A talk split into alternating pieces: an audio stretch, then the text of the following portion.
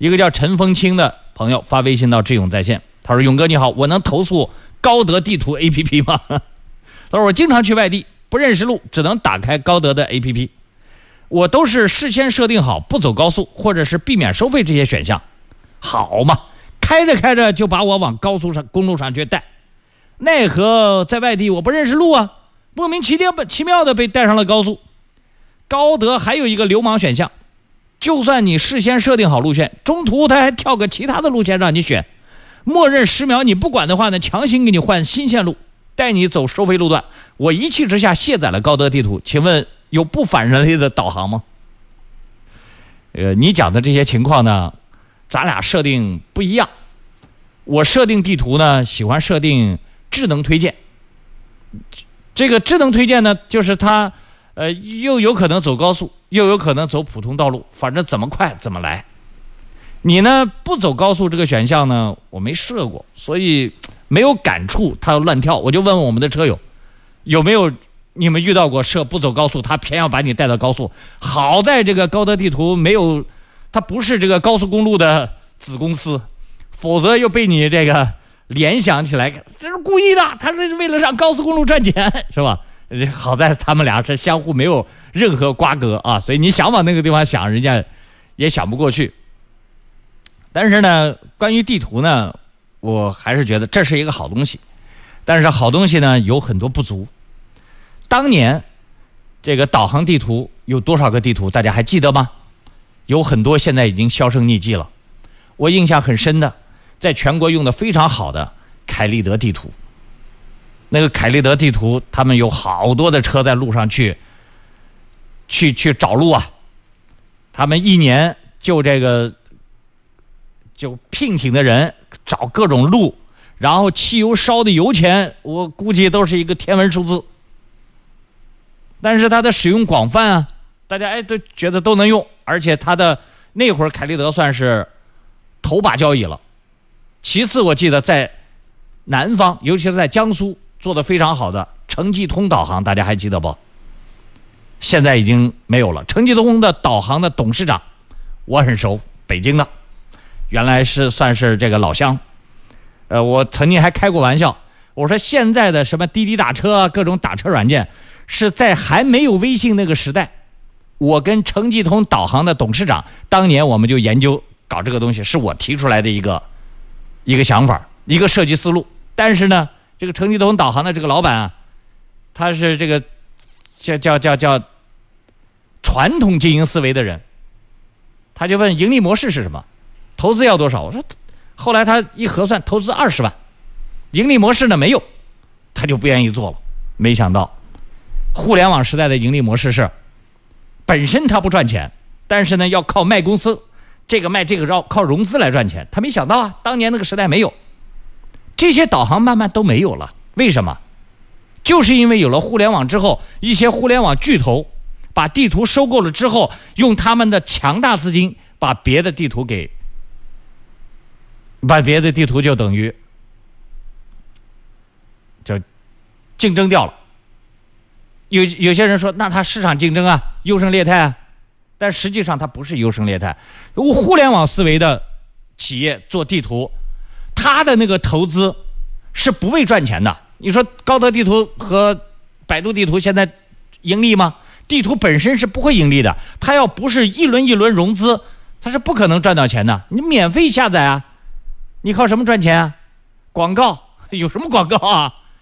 这个但凡在社会上互联网企业忽悠你说这个东西要用广告来赚钱的，告诉你一定是骗子。当年好多 B to P 的金融机构。呃，那个金融 A P P 就是骗老头老太说，这个他那个里面可以有广告，广告不是那么做的，而且本身在互联网上的广告，它它很难产产生经济效益的，所以用广告的只是骗你的一个说辞而已，它本身经营不收费，所以他一下就把当时也已经好几亿资产的凯立德、城际通，就轻轻松松的，他用几十亿、上百亿的资产去打，哪能打得过啊？他不是为了赚钱的，他就是为了扩张的，所以现在只剩两家，高德、百度。现在这个百度你你觉得高德不好用，你用百度，其实百百度也好不了哪去，各有各的 bug，各有各的强项。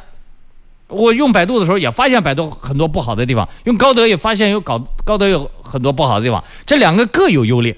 最近呢，就说腾讯又出了一个地图，它本身也有啊，但是他想拿更大的资金去砸，也想做的做的更好，因为他主要想做综合打车，也想把地图好好去去做一做。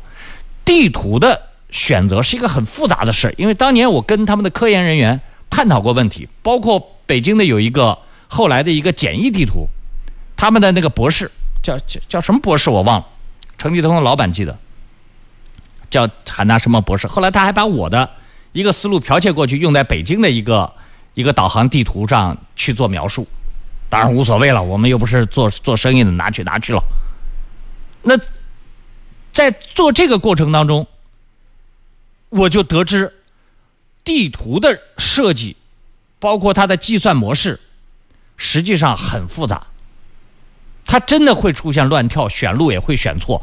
很简单的一个东西非常难解决，就是在高架桥上还是高架桥下，然后呢，你导航的一个地点在高速公路的旁边，它的识别到高速公路上说好目的地已到，你跳不下去，这样的情况是有的，这都是他们的设计难点。所以我一直在广播里面告诉大家。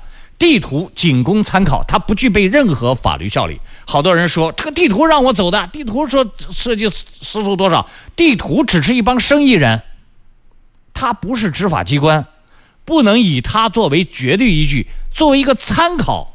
OK 了，我经常有好多时候，高德和百度我换着用，哎，看看它的差别有多大，不能相信唯一的一家的啊。所以这两天正好。遇到了十一出行的高峰，很多人到外地一定会用这个导航仪的。再次把这个陈风清投诉的这个内容读出来，给大家解释一下，各位对导航地图的一个正确认识，千万不要过于依赖它啊。关于现在的导航地图啊，我发现有兴趣的朋友还是非常多的啊。呃，刚才也有人发微信到志勇在线留言，叫水恰吧，他说自动跳路线我也遇到过。但是我印象中，导航地图自动跳路线呢，都是我们没有按照它原来选定的那个路走，我们自己就是将错就错，或者我们故意走一条路，然后它会再调整这个线路，这会有的。刚才那个人他所说的这个跳路线呢，他是说我设了不走高速，不收费，但是呢，他却给我跳到了收费的道路，他是反映这样的情况。